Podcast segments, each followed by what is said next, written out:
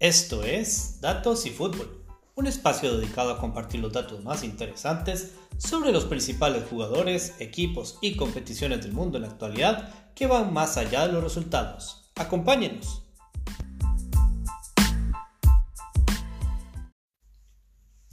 Hola, ¿qué tal? Gracias por escuchar el podcast Datos y Fútbol. Mi nombre es Mike y en este episodio les voy a compartir los datos relacionados al fútbol más relevantes de la última semana. Sin más preámbulo, comenzamos con la información. El jugador de fútbol más caro en la actualidad es Kylian Mbappé con un valor de 180 millones de euros según el portal Transfer Market. Kylian Mbappé pertenece actualmente al Paris Saint-Germain. El siguiente dato, los únicos equipos que siguen invictos hasta el 1 de diciembre del 2020 en las ligas top 5 a nivel mundial son el Atlético de Madrid, el AC Milán, la Juventus, el Bayer Leverkusen y el Wolfsburg de Alemania. La pérdida del Real Madrid contra el Shakhtar significó para Zidane su partido 77 y su derrota 16 en su segunda etapa como DT del equipo blanco. Con esto, iguala la cantidad de partidos perdidos que en su primera etapa en el Madrid donde dirigió 149 partidos.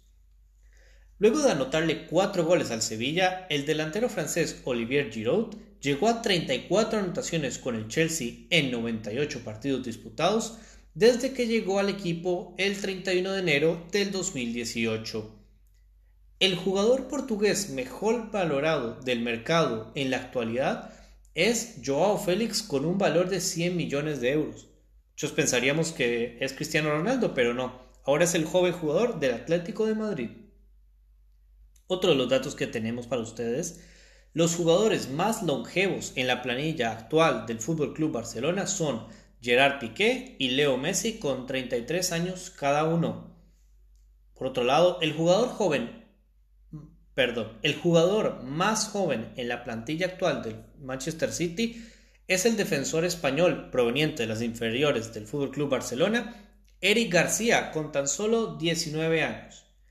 Y por último tenemos el jugador con más tiempo en la primera plantilla del Sevilla, es el lateral izquierdo Sergio Escudero, quien juega con el equipo andaluz desde el 3 de julio del 2015 y con los que ha ganado dos UEFA Europa League.